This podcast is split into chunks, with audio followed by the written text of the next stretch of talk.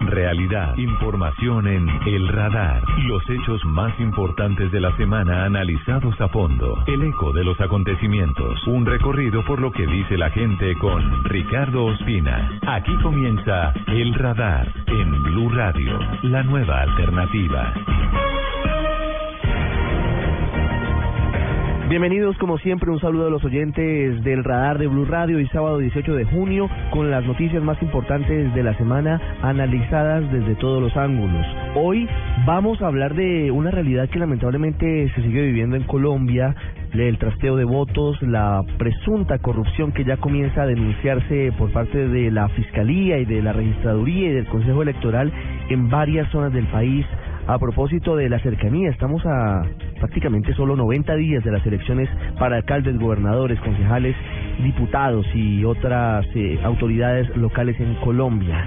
Es preocupante el panorama. Hablaremos además de lo que ha sucedido en los últimos días en Ciudad de México y en todo el país azteca a propósito de la fuga increíble cinematográfica de Joaquín El Chapo Guzmán el hombre que ha demostrado que tiene un gran poder corruptor y que sigue siendo el jefe del cartel de Sinaloa. Enrique Rodríguez en Madrid ha conseguido una entrevista con uno de los hombres que más conoce acerca de la diplomacia en Oriente Medio a propósito de lo que significa para esa región del mundo el acuerdo logrado contra reloj en Viena entre el grupo de potencias mundiales, el grupo 5 más 1 con Irán para desmontar el programa nuclear de ese país de esa República Islámica. Y al final les hablaremos de las oportunidades que cada día más se necesitan por parte de los jóvenes. En Medellín primero con un evento muy importante la semana que viene, pero que podría extenderse al resto del país.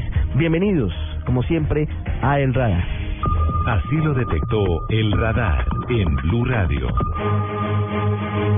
Estamos a tres meses de las elecciones que definirán eh, muy buena parte del panorama político en Colombia. Vamos a cambiar los gobernadores, los alcaldes, los concejales, los diputados, incluso los integrantes de las juntas administradoras locales todos los políticos que hacen su vida proselitista en cada rincón de Colombia se encuentran trabajando en la actualidad.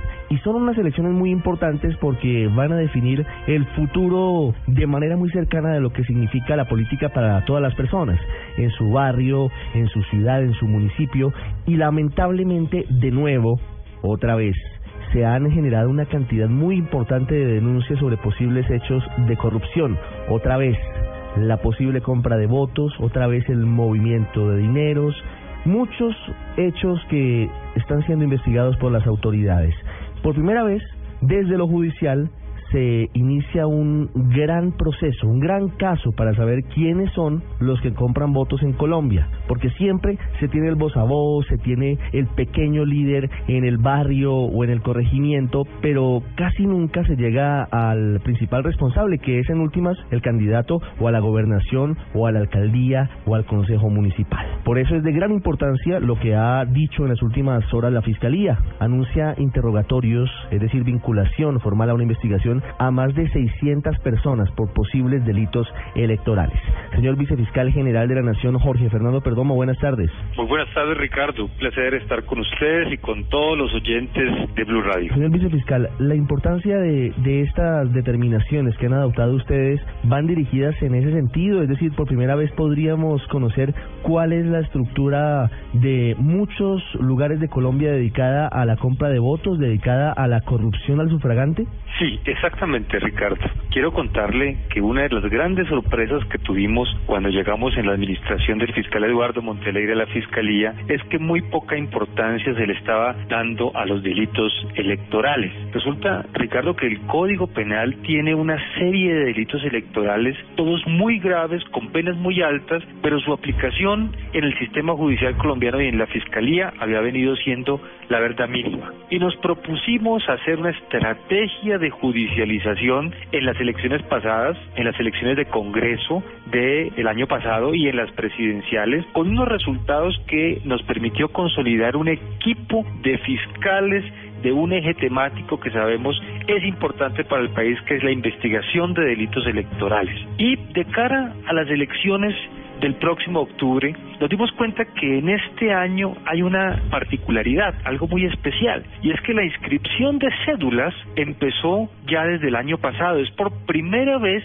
en la historia que se da casi un año de inscripción de cédulas. Empezó el 25 de octubre del 2014 y va hasta el 25 de agosto de este año. Y nos dimos cuenta, Ricardo, por denuncias y por los análisis que hemos hecho en la Fiscalía, que uno de los delitos que más se comete en este periodo antes de las elecciones, es decir, antes del día de las elecciones, es lo que nosotros conocemos como transhumancia, es decir, el trasteo de votos, personas que se inscriben donde no deben estar y ya hemos detectado nosotros por primera vez en la Fiscalía y en el Estado una información bastante, bastante, bastante preocupante que nos llevó a tomar esta determinación. ¿Son exactamente cuántas personas citadas a interrogatorio, señor vicefiscal? Por ahora hemos nosotros eh, citado a 618 personas. ¿Quiénes son estas personas? Son personas que en diferentes departamentos y municipios nosotros ya tenemos plenamente identificados que se han inscrito en municipios cuando no tienen por qué estar inscritos allá. Y eso es algo muy importante que, muchas veces la ciudadanía desconoce, Ricardo, y es que yo no puedo votar en cualquier parte del país. Yo solo puedo votar en los sitios donde yo o por ejemplo haya nacido o donde resido, donde tengo algún negocio, donde tengo algún arraigo, donde trabajo. Y resulta que estos casos que hemos identificado ya 618, pero hemos identificado muchos más, pero 618 vamos a llamar, son casos de personas que sin tener alguna relación con un municipio terminan siendo o inscribiendo sus cédulas evidentemente para hacer favores políticos. Vicefiscal, por ejemplo, si yo hoy que nací en Bogotá, que vivo en Bogotá y trabajo en la capital del país, decidiera inscribir mi cédula para votar en Medellín, ¿estaría cometiendo un delito? Sí, señor, estaría cometiendo un delito si usted no tiene nada que lo vincula con Medellín, como le digo, nada laboral, si usted de pronto no tiene un sitio de habitación allí, si no trabaja, porque además quiero decirle, Ricardo, que cuando se inscribe la cédula se pueden cometer dos delitos. Un delito que es el delito de fraude e inscripción de cédulas, por esto que estamos hablando, pero algo que tiene que ver con esto y es también el delito de falso testimonio, porque para usted inscribirse tiene que declarar bajo la gravedad de juramento que cumple con algunos de estos requisitos. Entonces, si usted no los cumple, usted ya comete un delito.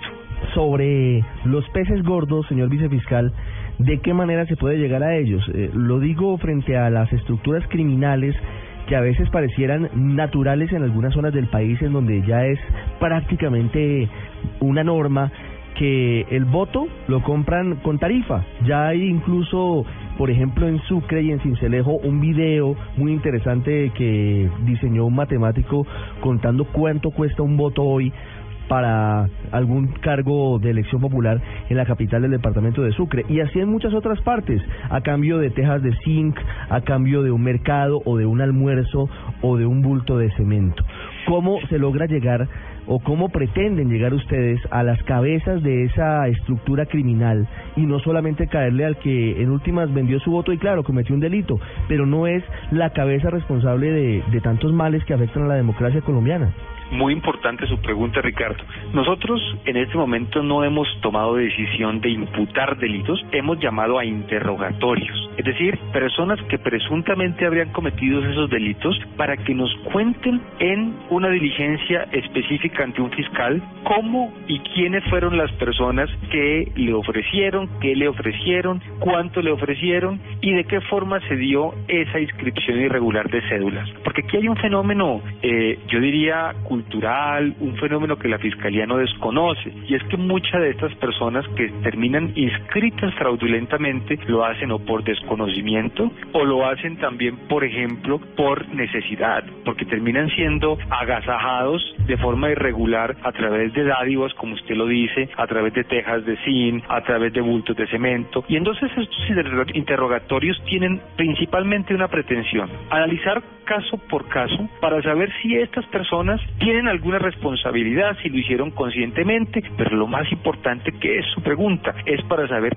quiénes son los que están dirigiendo y orquestando estos fenómenos de transhumancia, de trasteo de inscripciones, de trasteo de votos de un lugar a otro y que están de esta forma, de alguna forma, deslegitimando la democracia, porque es que el efecto, Ricardo, es perverso. Terminan eligiendo en un municipio unas personas que no tienen nada que ver con el municipio. Entonces sí queremos llegar a quiénes son los cabecillas, a las organizaciones y vamos por muy buen camino. Tenemos, por ejemplo, dentro de estos 618 interrogatorios, ya sabemos que hay unas personas allí que están comprometidas al máximo en estos hechos, pero seguramente otras personas no lo son tanto y vamos a tener que analizar en detalle cada caso. Tengo una pregunta para finalizar, señor vicefiscal. Tiene que ver con asuntos electorales, pero no directamente con este tipo de corrupción, es decir, no con la transhumancia electoral ni con eh, la compra y venta de votos, sino con el uso y funcionamiento de la ventanilla única que es el elemento, que es la instancia a la que acuden los partidos políticos hoy para determinar si una persona que quiere tener el aval para ser aspirante a una alcaldía, a una gobernación o a la asamblea departamental o a un consejo puede o no contar con ese aval. La ventanilla única cuenta con información supuestamente actualizada de fiscalía, de Contraloría y de Procuraduría acerca de los antecedentes de esa persona. Desde la Fiscalía, ¿está funcionando bien ese, esa instancia? ¿Los datos son actualizados para tener cierta tranquilidad frente a la entrega de los avales hoy en medio de tanta polémica? Bueno, Ricardo, creo que nosotros en eso en Colombia se hemos avanzado mucho. La organización electoral yo creo que cada vez es más sofisticada, tenemos mayores herramientas. Y efectivamente, en esa ventanilla única nosotros como Fiscalía tenemos un papel muy importante, por no decirlo protagónico, porque somos quienes le decimos a los partidos eh, para el otorgamiento de avales quiénes, qué personas tienen problemas judiciales, qué personas tienen investigaciones en la Fiscalía. Le puedo asegurar que de todas las consultas que nos han hecho, nosotros hemos respondido en un 100% con la mayor precisión posible. Pero creo que el, lo que hay que analizar es la voluntad política que deben o no deben tener los partidos políticos en dar los avales. Nosotros, por supuesto, damos una información para que el partido político o el movimiento político dé el aval y si en algún momento se llega a dar avales sobre personas que tienen, pues por supuesto, algún proceso judicial, esto es responsabilidad directa de las organizaciones políticas y de los partidos que de alguna forma insisten en llevar un candidato que, por decirlo en términos coloquiales, tiene enredos con la justicia. Es el vicefiscal general de la Nación, Jorge Fernando Perdomo, hablando de asuntos electorales, de la forma en la que desde la Fiscalía se cierran las puertas, se intenta hacer la mejor actuación para evitar que de nuevo haya episodios de corrupción tristemente tan comunes en las jornadas electorales para nuestro país. Vicefiscal, gracias. Ricardo, permítame un último llamado a la ciudadanía. Claro. Primero, para que se denuncien los delitos electorales. Esos delitos se cometen antes de las elecciones, el día de las elecciones y después de las elecciones. ¿Hay alguna línea telefónica o alguna página web o algún correo electrónico para acercarse a, denunciar? Sí, hay un mecanismo muy importante que es una URI o como una unidad de reacción inmediata online que es del Ministerio del Interior que se llama la URIEL. Allí, por ejemplo, cualquier ciudadano por Internet puede poner en conocimiento conductas identificándose o no identificándose. Y segundo, a que no se dejen comprar, a que no reciban una teja de zinc, un bulto de cemento por el voto. El voto es muy importante, el voto es un derecho, es el ejercicio de la democracia en una ciudad, en un departamento. Vender el voto es vender la conciencia y es perjudicar al país. Es en últimas vender el futuro de los hijos y de los nietos cuando se vende el voto. Y en ese caso, por ejemplo, del que le hablaba vicefiscal, en Cincelejo, el punto al que llega el matemático que hace el cálculo es que se está vendiendo el futuro de las generaciones venideras por 34 pesos diarios. Eso no se justifica desde ningún punto de vista. Vicefiscal, gracias. Muchas gracias, Ricardo. Un placer haber estado con usted. Los hechos que le interesan a la gente en El Radar. Para saber el valor real de un voto en su municipio, Jorge realizó este práctico ejercicio, teniendo en cuenta que un año tiene 365 días y que al tomar el tiempo de un periodo de cualquier mandatario en Colombia, Jorge descifró que cuatro años multiplicados por 365 días equivalen a 1460 días de gobierno. Jorge hizo diversas pruebas y realizó varios experimentos para descifrar el valor por el cual se compra un voto en Cincelejo. Según algunos encuestados, el resultado es de 50 mil pesos. Jorge siguió con su investigación electoral y dividió 50 mil pesos, que es el valor de un voto, por 1460, que es la cantidad en días de mandato en Colombia, obteniendo como resultado la suma de 34.2 pesos. Pero ¿qué es esto que ustedes escuchan al fondo? Es una creación de un eh, matemático y político sucreño, realmente quiere incursionar en la política este hombre, que hizo la cuenta de cuánto cuesta diariamente, es decir, cuánto le significa a usted el pago al día si de pronto está pensando en vender su voto. Esto llevado a las elecciones en el departamento de Sucre en particular en Cincelejo, pero seguramente podría llevarse a cualquier eh, municipio de Colombia. El resultado es realmente doloroso porque en últimas usted estaría recibiendo, si quiere o está pensando en vender su voto, más o menos 35 pesos diarios. Por 35 pesos usted estaría vendiendo el futuro de sus hijos, la inversión en salud, en educación, en vías, en muchos otros aspectos. Está con nosotros Jorge Navarro Cano, matemático, líder estudiantil de la Universidad de Sucre y ahora aspirante al Consejo de la Ciudad de Cincelejo, de la capital sucreña. Jorge, buenas tardes. Buenas tardes, Ricardo, ¿cómo estás? ¿Cómo te ha ido? Jorge, ¿de dónde surge la idea de, de hacer este video que es viral en redes sociales, en el que a manera de explicación gráfica, obviamente también con sonido, eh, usted eh, determina más o menos cuánto termina costando un voto si usted decide venderlo en Cincelejo, usted oyente, quiero decir. Ricardo, te comento, esto surge a raíz de una reflexión, pues como candidato al Consejo Joven, mi primera aspiración, miraba la posibilidad de poder escalar o hacerme un espacio en esta contienda frente a, tanta corrupción que se ve en, en, estos, en estos comicios, en estos tiempos. Entonces miraba y llega un punto de reflexión con esta fórmula que se ha vuelto viral a nivel nacional, en donde me di cuenta realmente por cuánto estaba saliendo vender el voto a un cincelejano y a un colombiano. Y las cuentas fueron tristes, la suma fue irrisoria. Lo que hice, Ricardo, fue tomar 365 días, que tiene un año, lo multipliqué por cuatro, que es el periodo de cualquier mandatario en Colombia,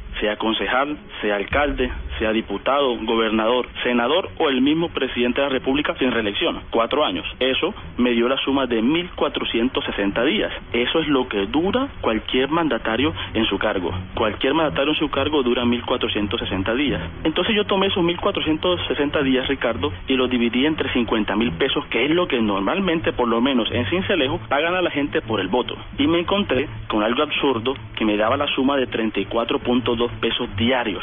O sea que por 34.2 pesos diarios los cincelejanos y sé que los colombianos, muchos de los colombianos han vendido tristemente, como bien lo decías tú, la salud, la educación, las vías, las oportunidades para nuestros hijos, las fuentes de empleo, todo el desarrollo de un municipio, todo el desarrollo de un departamento y todo el desarrollo de un país. Jorge, ya vamos a hablar de, de su aspiración al Consejo de la Ciudad de Cincelejo y de otros asuntos, pero ¿de dónde surge el cálculo que hace usted sobre la base de que el voto lo estarían comprando por 50 mil pesos en Cincelejo? Todo esto también surge de un poco de investigación. Cuando yo encuentro eso, hago un sondeo, saco unas encuestas con mi equipo y la gente nos respondió, como nos sigue respondiendo todos los días que salimos a la calle a hablar con ellos, que el voto normalmente lo compran en 50 mil pesos. Entonces, teniendo ya esa cifra por encuestas, pues simplemente hice la relación esta matemática en la cual pues les acabo de expresar en donde el cincelejano siente que es un buen negocio quitándole 50 mil pesos a cualquier candidato, sea consejo, concejal o sea alcalde, que hizo bien o por lo menos logró su objetivo de quitar algo y no haber votado por nada. Lo que no sabe este es que nosotros por 1.460 días le estamos dando a esa persona carro, casa, beca, alimentación, gasolina, vacaciones tal vez en el exterior y nosotros recibimos por ese, por ese valor de 34.2 pesos diarios un municipio, un departamento y un país socavado. ¿Quiénes son los políticos que, que estarían ofreciendo esos 50 mil pesos eh, por el voto para las elecciones de octubre, Jorge? Ricardo, darte nombre sería muy complicado, pero lo que sí te digo es esto. Aquí en Sucre, por lo menos el 90% de la clase política usa estas prácticas para poder llegar. Es más, te, te doy un, un dato curioso. Mira, Cincelejo hoy en Colombia es el municipio que más reelige concejales de todo el país. La tasa de reelección de concejales en Cincelejo es del 65%. Esto quiere decir que 12 de 17 concejales vienen siendo los mismos aproximadamente hace 16 años. En 16 años hemos tenido cuatro alcaldes diferentes, pero hemos tenido los 12 mismos concejales este, cumpliendo su función de servidor público, entre comillas, porque lo que hemos visto es un divorcio total con la ciudadanía, un divorcio total con el votante. Entonces, todas esas personas, para poder llegar a ese poder, ya que no han gestionado, ya que no han cumplido sus funciones constitucionales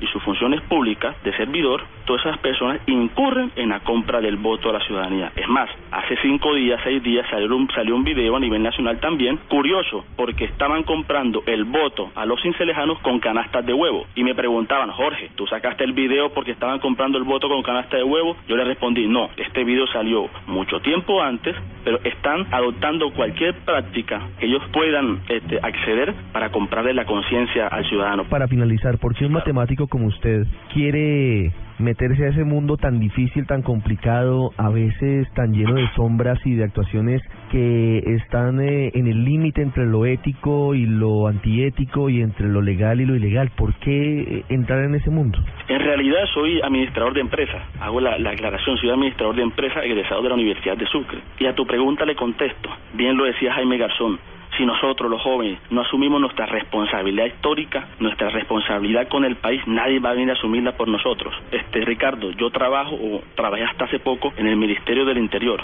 y renuncié al Ministerio del Interior porque creo que Cincelejo necesita de jóvenes sucreños que vengan aquí a apostar a una nueva política. Aquí los jóvenes, Ricardo, se están formando y se están yendo a otros departamentos, a otros municipios a ejercer su carrera profesional, porque en Cincelejo no han encontrado un espacio para poder hacerla. Yo quiero demostrarle a todos mis compañeros, a todos esos jóvenes, que vale la pena luchar por Cincelejo, que vale la pena entrar en la política para demostrarle que Jorge Navarro, hijo de un docente universitario, hijo de una ama de casa, es capaz de hacer las cosas bien, incluso mucho mejor que los políticos tradicionales del municipio y del departamento. Jorge, muchas gracias.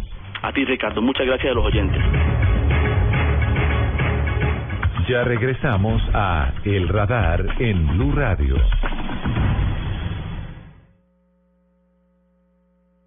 Vestido con hilo dorado y el color de sus espigas es el trigo de fino grano que brota de sus semillas.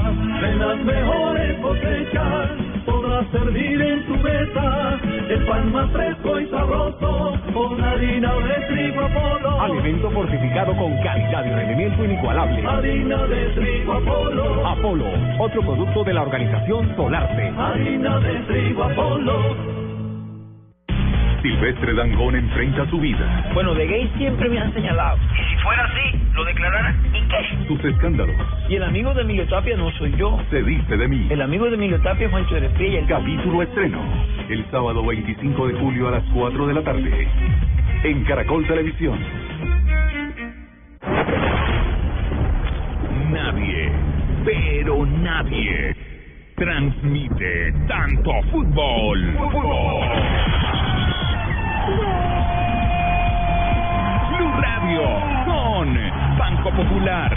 Siempre se puede. Tomémonos un tinto, seamos amigos. Café Águila Roja, 472. El servicio de envíos de Colombia. Home Center, la casa oficial de la selección Colombia. Comer pollo. TCC cumple. Nuevas papas margarita. Chorizo con limón. Alegra tu día. BBVA. Adelante. Águila. Patrocinador oficial de la selección Colombia. Ayer, hoy y siempre. Las deportivas. Su red. Juega y gana millones facilito. Blue Radio. Alternativa. Con todo el fútbol. ¿Te gusta tu jefe? ¿No quieres evitarlo?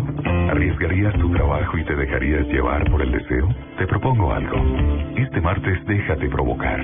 Llega Dulce Amor, La telenovela donde verás que lo prohibido tiene su encanto. Este martes, gran estreno a las 10 de la noche. Caracol Televisión. Llegan los martes y jueves millonarios con placa blue. Atención. Si ya te registraste y tienes tu placa blue, esta es la clave para poder ganar 5 millones de pesos. Si escuchas, ganas. Gánate 5 millones de pesos con placa blue. Repito la clave. Si escuchas, ganas. Gánate 5 millones de pesos con placa blue. No olvides la clave. Escucha Blue Radio, espera nuestra llamada y gana. Recuerda que hay un premio acumulado de 5 millones de pesos. Placa Blue, descárgala ya. Blue Radio, la nueva alternativa. Supervisa Secretaría Distrital de Gobierno. Estamos detrás de los hechos de la semana en El Radar de Blue Radio. Vamos a Madrid. Enrique Rodríguez tiene a esta hora un invitado especial. Enrique, ¿quién nos acompaña para hablar del conflicto entre Irán y Occidente y el acuerdo logrado en Viena a última hora entre las potencias encabezadas por Estados Unidos y el gobierno del señor Rouhani? Pues es un placer saludar a esta hora a Shlomo Benami, político, diplomático, historiador, israelí, por supuesto. Un hombre que ha sido embajador, el segundo embajador del Estado de Israel ante el gobierno de España. Hombre que fue canciller, ministro de Asuntos Exteriores de su país, de Israel, que estuvo metido de lleno en las negociaciones entre su gobierno con los palestinos en la cumbre de paz de Camp David en el año 2000. Hombre muy cercano al laborismo israelí, a Ehud Barak, que lo convirtió en su ministro de Asuntos Exteriores y que hoy nos acompaña aquí en el radar de Blue Radio. Señor Benami, buenas tardes, bienvenido a Blue Radio. Buenos días. Señor Benami, en los últimos días hemos oído hablar al primer ministro de Israel, a Benjamín Netanyahu, pero también a sus ministros sobre que este acuerdo al que ha llegado la comunidad internacional e Irán sobre el desarme nuclear es un acuerdo malo, muy malo, que perjudica no solo los intereses de Israel, sino a todo Oriente Medio. ¿Está usted de acuerdo con ese pesimismo que ha inundado al gobierno de Netanyahu? No, no, no estoy de acuerdo. El acuerdo no es tan malo como dice Netanyahu y tampoco tan bueno como dicen los amigos de este acuerdo. Yo creo que es eh, un acuerdo que surge inevitablemente de un compromiso, ¿no? Si se negocia, pues eh, ambas partes tienen que tener lo mínimo de lo que aspiran, ¿no? A lo que aspiran. El acuerdo eh, tiene flecos sueltos, ¿no?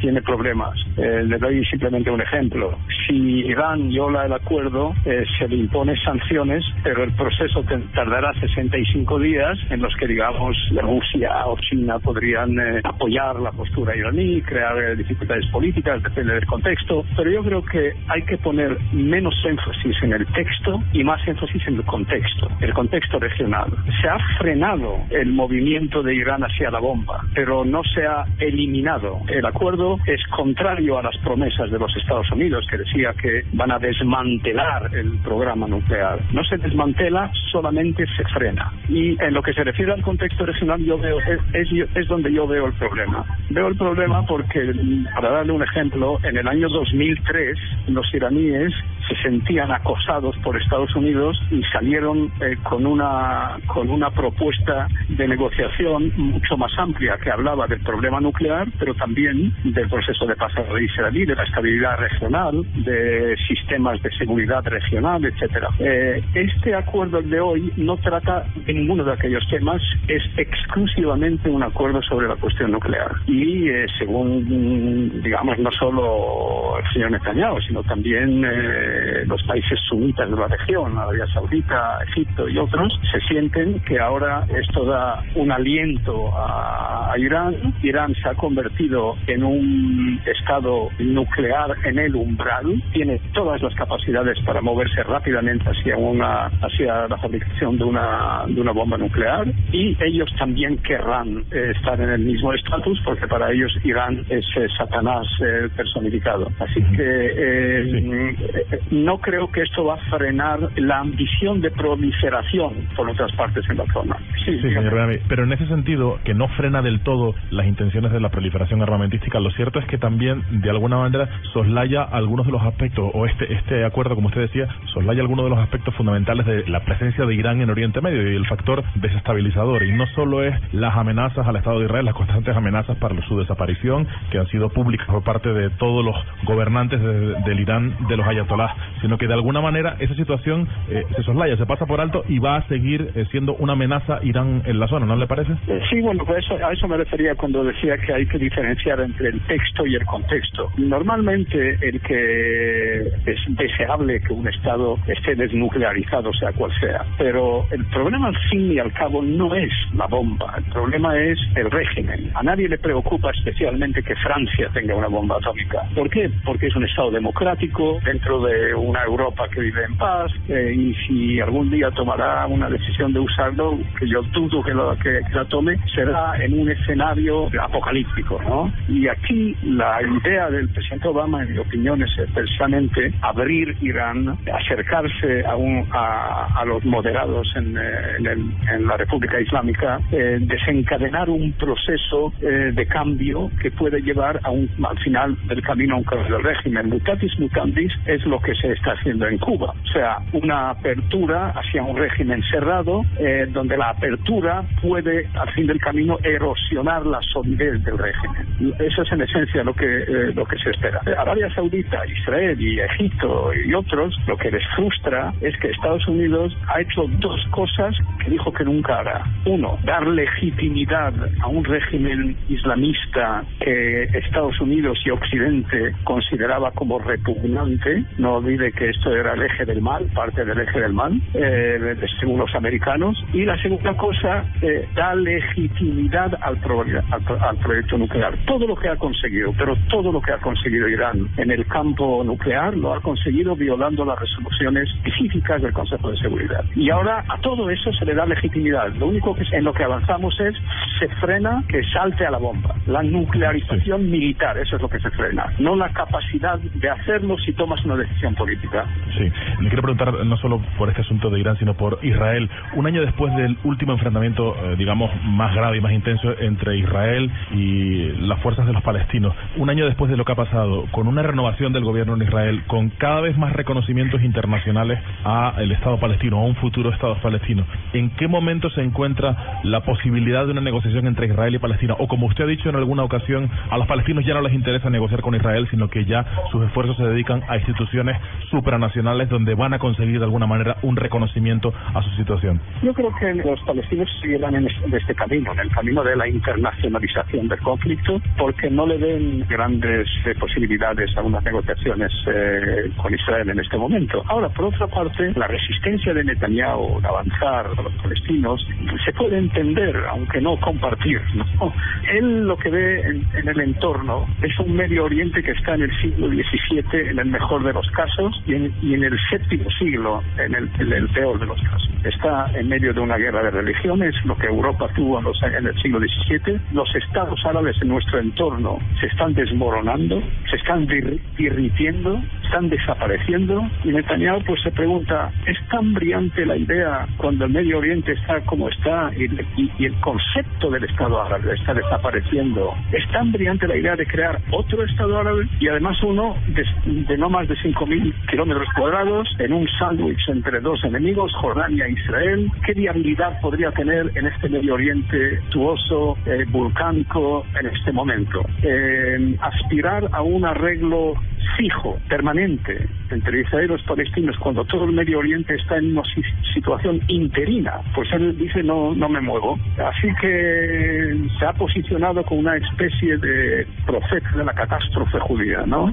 Señor Benami, una última pregunta. No puedo pasar a hablar con usted sin preguntarle por el proceso de paz en Colombia, que usted conoce bien, al que ha sido muy cercano y que entra en una nueva fase a partir del próximo lunes, con una, eh, un desescalamiento del conflicto entre el gobierno de Colombia y la FARC. ¿Cómo observa usted el momento actual del proceso de paz? ¿Cree que hay esperanzas? ¿Cree que no todo está perdido? No, yo creo que el proceso es irreversible. Yo creo que este proceso acabará bien, con muchas dificultades. Uno, yo entiendo perfectamente el, el enfado de la opinión pública en Colombia. Eh, creo que el presidente también lo entiende. Un proceso que se alarga, se alarga y después toda la violencia que ha habido últimamente, por lo cual el desescalamiento es la mejor noticia que uno puede esperar porque a la gente le resulta siempre muy complicado y muy difícil negociar por la mañana la paz y por la tarde enterrar los muertos. Eso es una, dicotomía que ninguna sociedad soporta y por lo tanto se entiende y la respuesta del presidente eh, es la adecuada, de intentar de llegar a un desescalamiento y posiblemente en algún momento también a un cese de fuego bilateral. Esto añadido al hecho de que se ha formado la Comisión de la Verdad, que es paso de gigante en mi opinión, todo eso eh, promete que estamos en el buen camino. Estamos en el buen camino. Estos procesos de paz, usted, espero que la opinión pública en Colombia lo entienda. Mm, nosotros somos, eh, todo el mundo habla de que estamos vivimos en la era de las guerras asimétricas. Los estados no luchan, no hacen guerras unos contra los otros hoy. Las guerras son entre el Estado y organizaciones no estatales pero también hay procesos de paz asimétricos entre el Estado y la guerrilla. El Estado tiene preocupaciones que la guerrilla no comparte. Por ejemplo, el Estado pues tiene que tener en cuenta la opinión pública, tiene calendarios electorales, tiene sondeos de opinión. Todo aquello es una presión. la política se convierte desde el punto de vista del, del mandatario en, en el mayor problema del proceso de paz. A veces incluso un problema mayor que los temas que se están negociando. Esas preocupaciones no las tiene la guerrilla, el, agente no estatal. Y eso es lo que es importante entender, la dificultad que el gobierno colombiano se está enfrentando en estos días, que, es la, la, presión política, eh, lógica, inevitable en una democracia, cosa de la cual las FARC está, está libre, ¿no? Y a pesar de esas dificultades, yo creo que está Colombia hoy en un momento en el que sí, efectivamente, este proceso puede llegar a un fin feliz. Yo, yo tengo la mínima duda. Pues Slomo Benami, ex canciller de Israel, ex embajador, diplomático e historiador, gracias por haber estado en la sintonía de Blue Radio aquí en el radar. Mm, muchas gracias. Usted está en el radar en Blue Radio.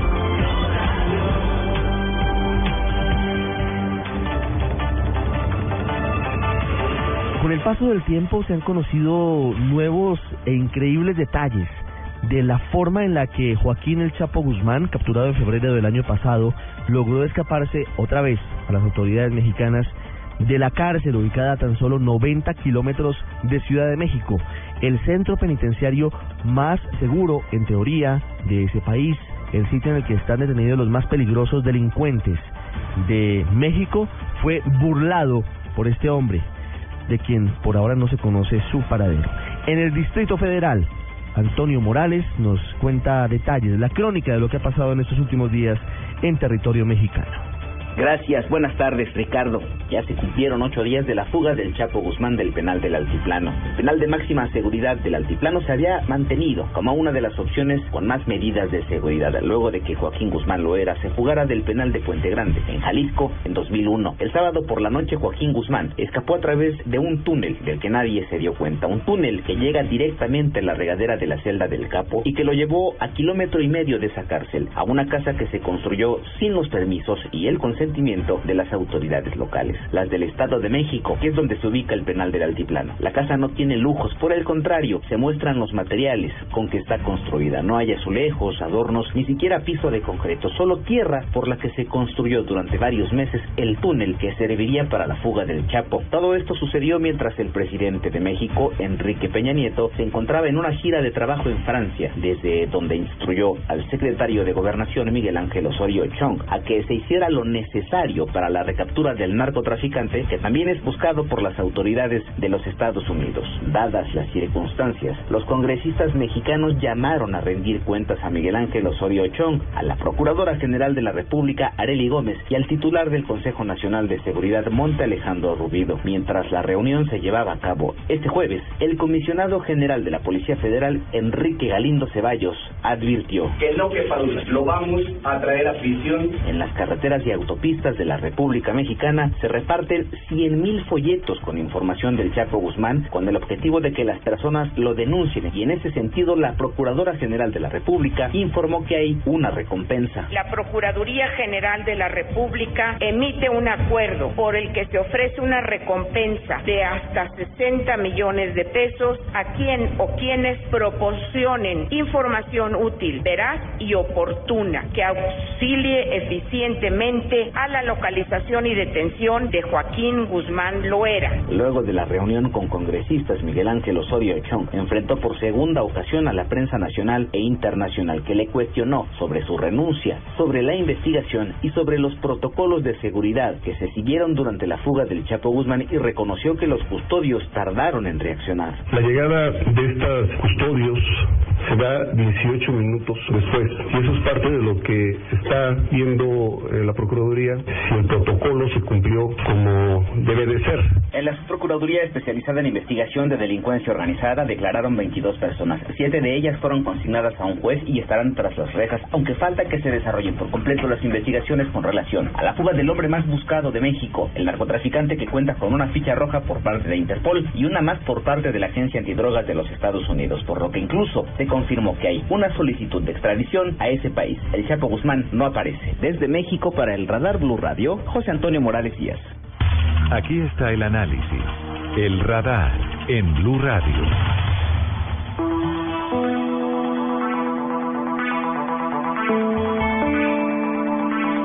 Francisco Rivas es director del Observatorio Nacional Ciudadano de México y está con nosotros para hablar sobre las implicaciones de lo que hoy significa para ese querido país, para sus ciudadanos y para los políticos la fuga de Joaquín El Chapo Guzmán.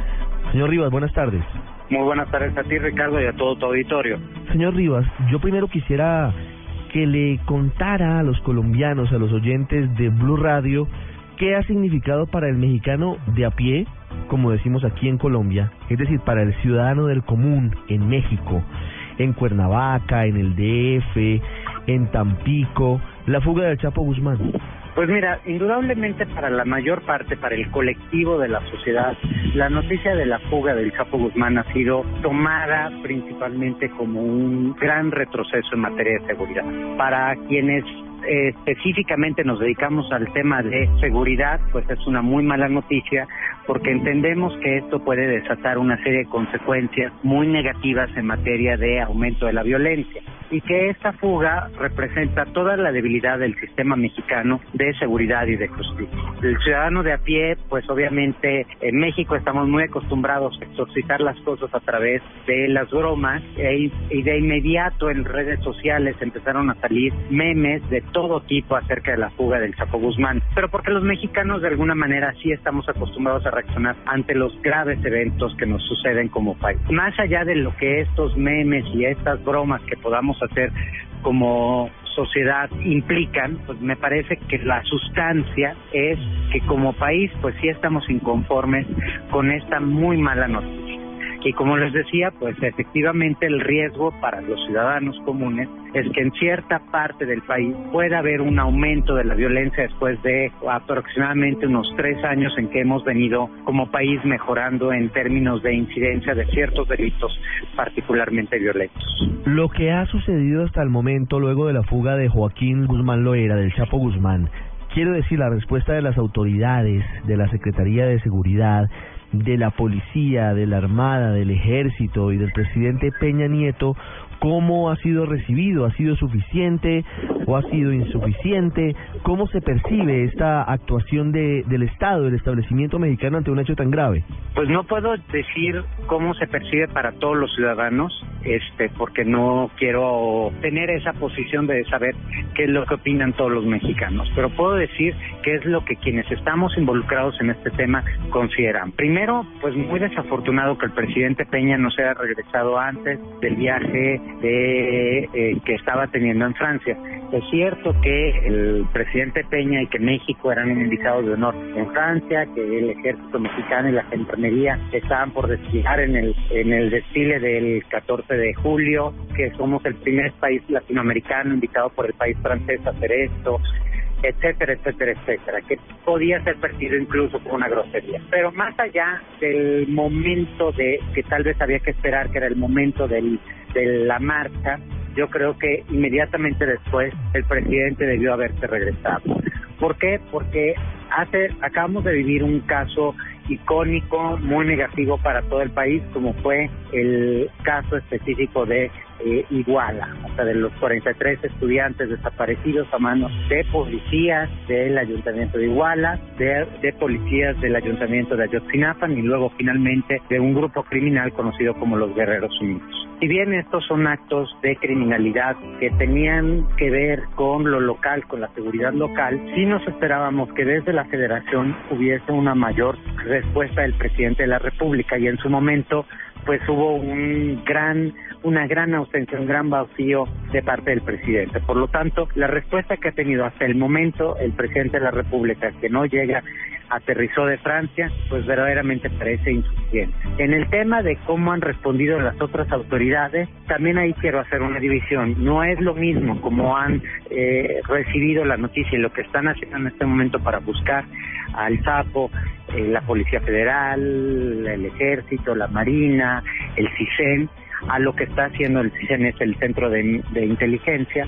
Este, más allá de eso, pues hay una respuesta institucional que es una respuesta institucional muy desafortunada. En los días pasados tuvimos una conferencia de prensa en donde se manifestó el secretario de Gobernación, Miguel Ángel Osorio Chong, acompañado de la Procuradora General de la República, Arely Gómez, del Comisionado Nacional de Seguridad y del titular del CISEN. Y en esta ocasión pues eh, el secretario de Gobernación, pues casi como que quiso decir que no sabían realmente qué había sucedido. Nos habló de cómo sí se habían respetado todos los protocolos de seguridad, nos habló de cómo el penal pues era un penal de eh, incluso certificado por ACA, que es pues una agencia acreditadora de Estados Unidos que precisamente se dedica a certificar penales en Estados Unidos, Canadá México, pero en un ejercicio como diciendo, bueno, pues es que si está certificado por ellos es porque el penal era inviolable. Y decirlo después de que ya se nos jugó el Tapo Guzmán parece casi una burla para todos los mexicanos. Francisco, una última pregunta. ¿Es inevitable comparar la situación que hoy vive México con lo que ocurría en Colombia en los 80 y en los 90? Pareciera que estuviéramos eh, con una historia calcada con dos décadas de diferencia en muchos aspectos, en la barbarie del narcotráfico, en el poder eh, corruptor de la plata de la mafia, pero incluso hasta en, en los eh, momentos históricos de, de lo que sucede. Pablo Escobar, como usted sabe, se escapó de una cárcel que él hizo a su medida, ubicada muy cerca de Medellín, con los controles eh, que estaban teniéndose y todo lo demás, pero se fue, estaba en su casa y se fue sin ningún problema. Hoy le pasa a México. Se va Joaquín El Chapo Guzmán que logra construir una obra de ingeniería como es un túnel de más de un kilómetro de, de dimensión en la cárcel supuestamente más segura de ese país. ¿Cómo se ven ustedes los mexicanos hoy en el espejo de lo que vivía Colombia hace 20 años con Pablo Escobar? Hoy lo seguimos viviendo, pero digamos que en menor proporción, con una cantidad de carteles pequeños, atomizados, pero no con unas grandes figuras del narcotráfico y tal vez de pronto con eh, menos influencia, aunque todavía la tienen, con respecto a la policía, a los jueces y a los poderes cooptados por la plata de la mafia? Personalmente creo conocer bastante el caso colombiano. Me tocó trabajar de cerca en algunos procesos en Colombia eh, de fortalecimiento de la Policía Nacional, específicamente en el tema de cultura de la legalidad. Y, y creo que eh, esos 20 años de diferencia son 20 años que significan acción. México es un país que se enfrenta a un tema de narcotráfico creciente, eh, en los últimos, empieza a presentarlo en los últimos 20 años el 11 de septiembre, en donde se blindan las fronteras de Estados Unidos, generan condiciones para que los cárteles buscaran mercados alternos que no eran solo el mercado americano. Entonces, eh, el problema del aumento de la violencia en México se da a raíz que México deja de ser un país de paso para volverse un país de consumo. Y un país de consumo implica el control de plazas, o sea, de espacios físicos.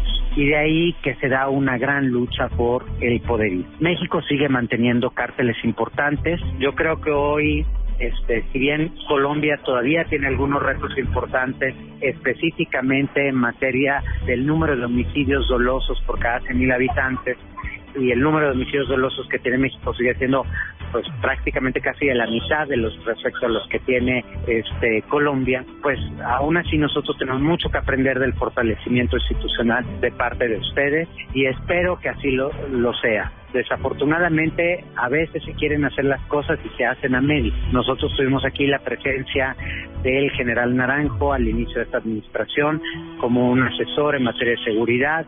Ah, han habido grandes grupos y grandes expertos colombianos involucrados aquí en México. El problema es que a veces los dejamos entrar pero no les permitimos hacer. Entonces, hasta que no les permitamos realmente que tomen acciones, pues sus grandes y sabios consejos no nos van a servir de mucho. Hoy es es hora que los mexicanos reconozcamos nuestras debilidades y empecemos a tomar acciones para corregirlas. Es Francisco Rivas, director del Observatorio Nacional Ciudadano desde México, analizando desde el dolor y desde la sinceridad lo que significa para los mexicanos la fuga de un hombre que se ha convertido tristemente en leyenda por eh, sus crímenes, por eh, el poderío corruptor del dinero que maneja con el narcotráfico del cartel de Sinaloa.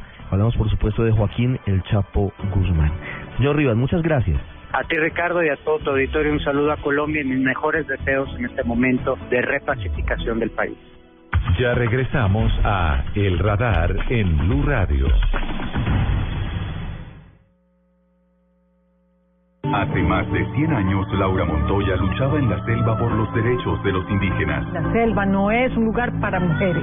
Te voy a decir una cosa, mamá, que vivir con miedo no es vivir. Así es la extraordinaria vida de la primera santa colombiana, Laura, la santa colombiana. Pronto, en Caracol Televisión, nos mueve la vida. Para conquistar Asia, buscamos parejas que no se varen por nada. No es una competencia atlética, es un reto al rebusque. Comienza la convocatoria en Medellín, hoy en el Palacio de Exposiciones Plaza Mayor.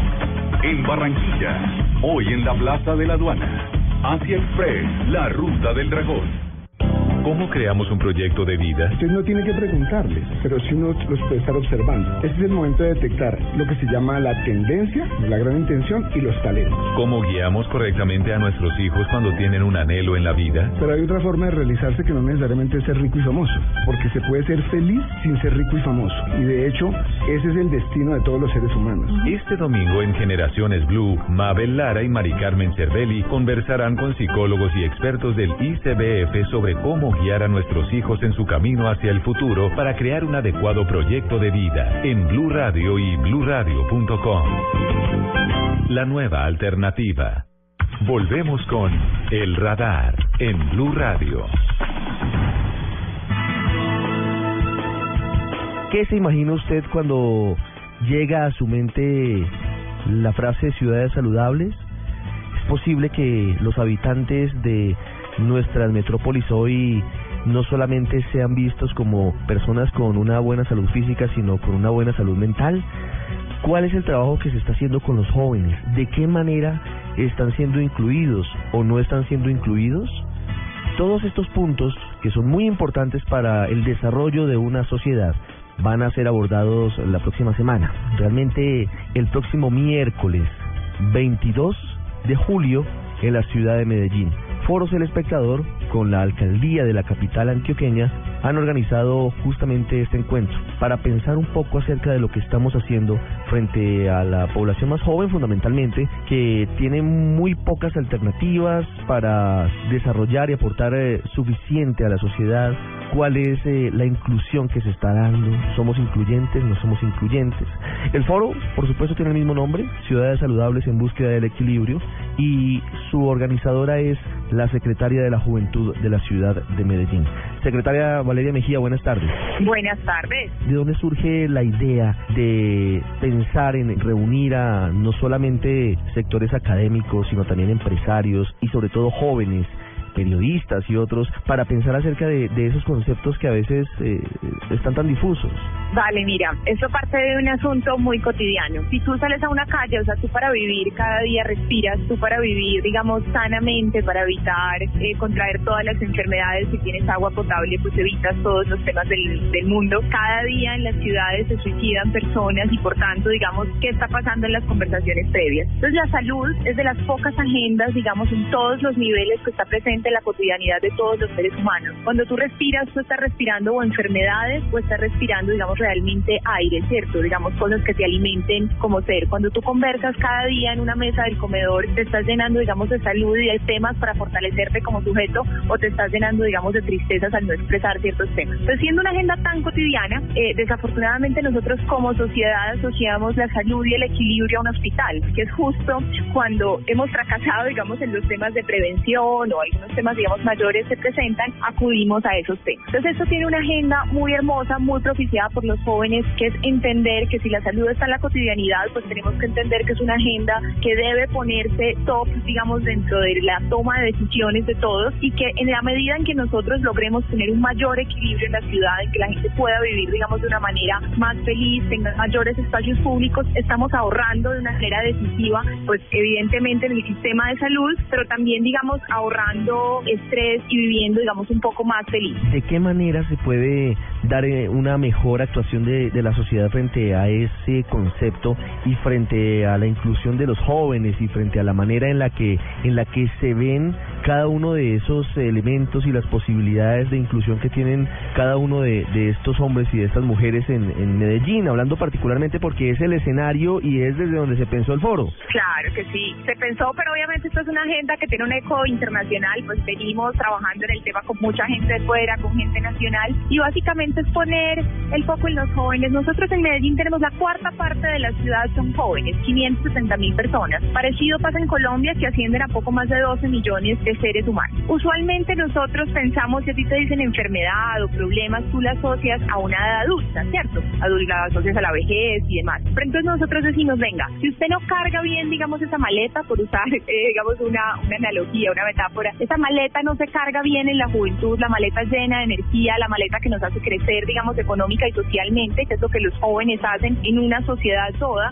Si no llenamos esa maleta con buenas conversaciones, con elementos para negociar conflictos, con eh, buena comida, ¿no? Porque pues comer mal implica que en próximos años vas a tener mucha más posibilidad de tener un infarto o de tener un cáncer si seguimos respirando, digamos, mal aire. Entonces es entender cómo esas decisiones de todos cada día afectan a los jóvenes y al afectarlos a ellos nos afectan a todos. Y es por supuesto ver cómo los jóvenes son quienes nos están poniendo esa agenda, es decir, los jóvenes están poniendo una agenda de bicicletas, están diciendo queremos movernos distintos, nos están diciendo tenemos otras formas de ver y entender el mundo y a veces el mundo adulto se cierra a eso. Los jóvenes quieren desorganizar un poco, pero también en un sentido creativo, investigativo y si no abrimos puertas, digamos, no vamos a tener unos sujetos más saludables que se desarrollen como adultos. ¿Quiénes van a participar del foro exactamente? Bueno, pues del foro tenemos una participación increíble. Viene, eh, por ejemplo, José Manuel Valenzuela, que es una persona bellísima mexicana con una reflexión muy, muy potente sobre el tema. Tendremos a toda la línea, digamos, de suramericana con Gonzalo Pérez. Tendremos a Juan Luis Mejía, el rector de AFIP, el ministro de Salud, debatiendo con Brigitte, la directora del Bon Humboldt, sobre todo de la relación salud-sostenibilidad, ciertas agendas que no podemos separar. Tenemos a Holly Pearson, que viene para hablarnos de todo el tema de ciudades, ecocities, ciudades ecológicas y la necesidad de hablar nuevamente como en unos temas globales. Tendremos, por supuesto, jóvenes participando y es una agenda, digamos, muy, muy dinámica y va dirigida a tomadores de decisión. Tomamos muchas decisiones en términos de qué me hace más competitivo, qué me hace más innovador, si me educa más, si no, pero muchas veces sobre esa cotidianidad no consideramos el bienestar para inclinar la balanza a la hora de tomar una decisión. Secretaria, asuntos logísticos, sitio del foro y duración, ¿a qué horas comienza, a qué horas termina?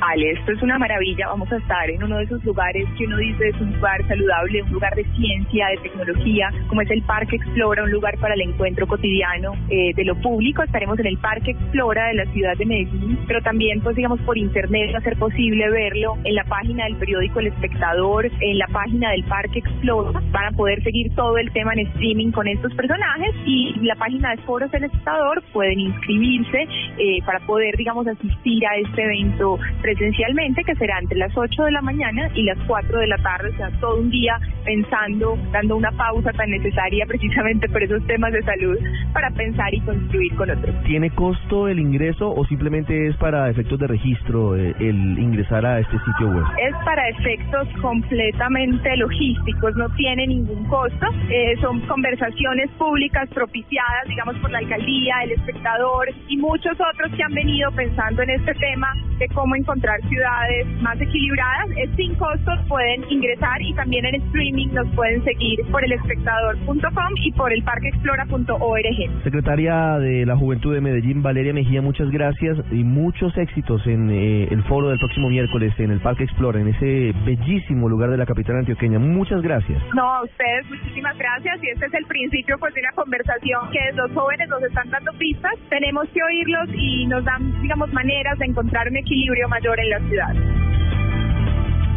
Aquí está el análisis, el radar en Blue Radio.